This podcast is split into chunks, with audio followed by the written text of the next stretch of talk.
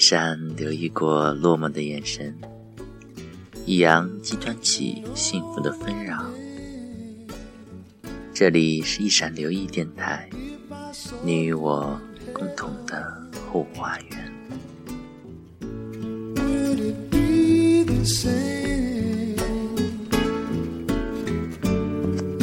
让我们继续小王子的故事。离他最近的是第三二五、三二六、三二七、三二八、三二九和三三零小行星。他开始访问这些小行星，既为了找到合适的职业，也为了学习知识。第一颗小行星上住着的是国王，国王身穿貂皮紫色长袍，坐在简单然而很气派的王椅上。有个子民过来了，看到小王子时，国王惊喜地说：“听到这句话，小王子心里想。”他怎么会认识我呢？我可从来没见过他。他不知道，对国王来说，世界很简单，所有人都是他的子民。走近点儿，让我看清楚你的样子。国王说，他为终于当上某个人的国王而感到自豪。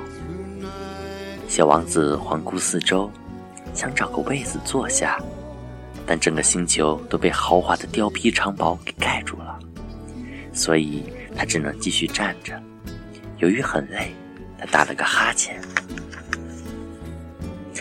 在国王面前打哈欠是违反礼仪的行为，这位君主说：“我禁止你打哈欠。”我忍不住呀，小王子非常不好意思地说：“我走了很长的路，中间又没有睡觉。”这时，国王说：“那我命令你打哈欠。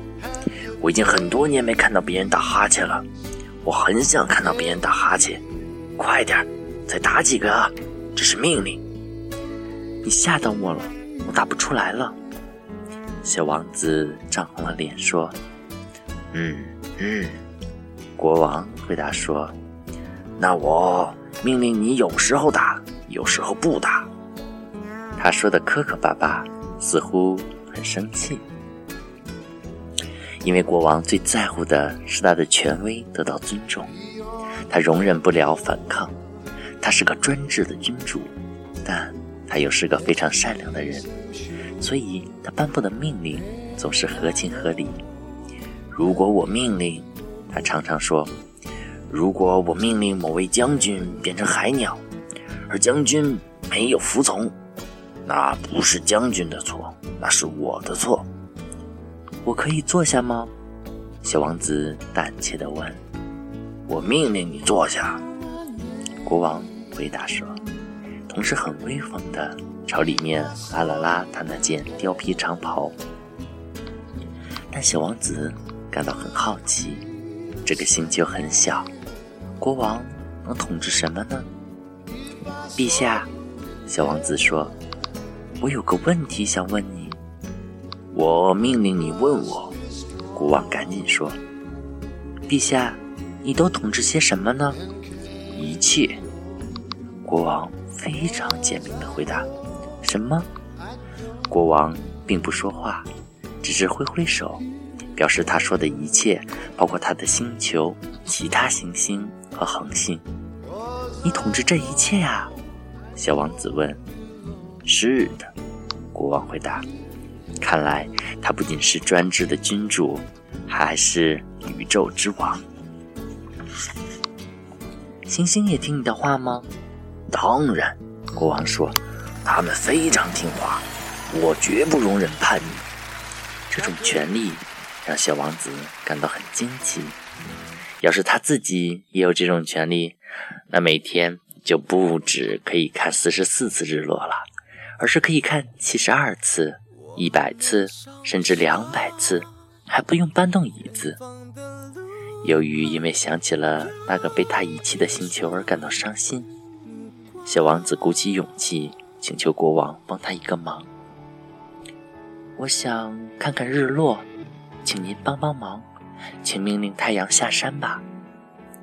假如我命令某位将军像蝴蝶那样在花丛中飞舞，或者创作一座悲剧，或者变成海鸟，然后将军并没有执行我的命令，那么这是谁的错呢？是你的错。小王子坚定地说：“对呀，你不能命令别人去做他做不到的事情。”国王说：“权威首先是建立在合理的基础之上的。如果你命令你的人民去跳海，他们会起来造反。我有权利要求大家服从，那是因为我的命令都是合理的。那我的日落呢？”小王子提醒国王，因为他提出问题。从来不会忘记。你会得到你的日落，我会命令太阳落下，但我要依照科学的统治方法，等到合适的时机再下命令。那是什么时候呢？小王子问。嗯嗯，国王边回答边边看一本很厚的历书。嗯大约是在，是在呢。今天合适的时机大概是在七点四十分，到时候你就会发现我的命令得到很好的遵守。小王子打了个哈欠，他很遗憾看不到日落，然后他觉得有些无聊了。我在这里没事做了，他对国王说：“我要走了。”别走。国王说：“他很骄傲，终于有了一个子民。别走，我让你当部长。什么部长？呃，呃，司法部长。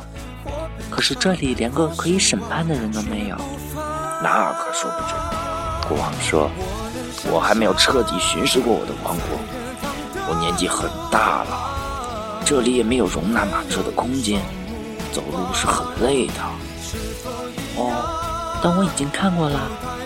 小王子又弯下腰，这个星球的另一面，那边没有人呀。那你可以审判自己。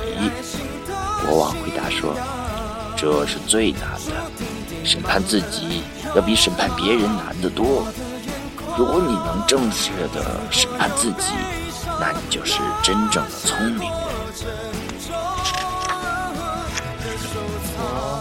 小王子说：“我想审判自己，在哪里都可以呀，不必非要在这个星球上生活。”呃，国王说：“我相信在我的星球上某个地方有只老鼠，夜里我能听见它的动静。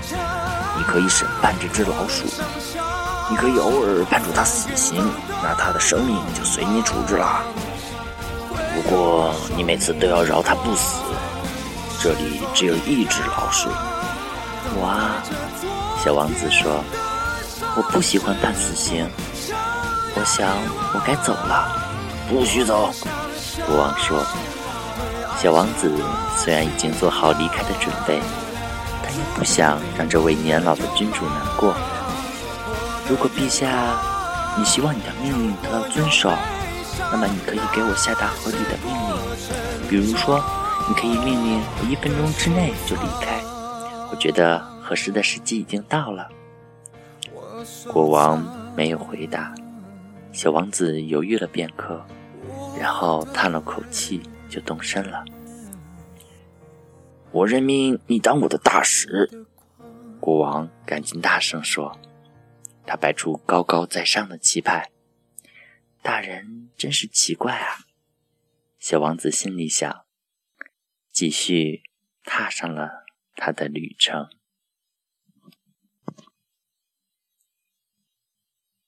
好了，今天的故事到这里就要跟大家说再见了，晚安。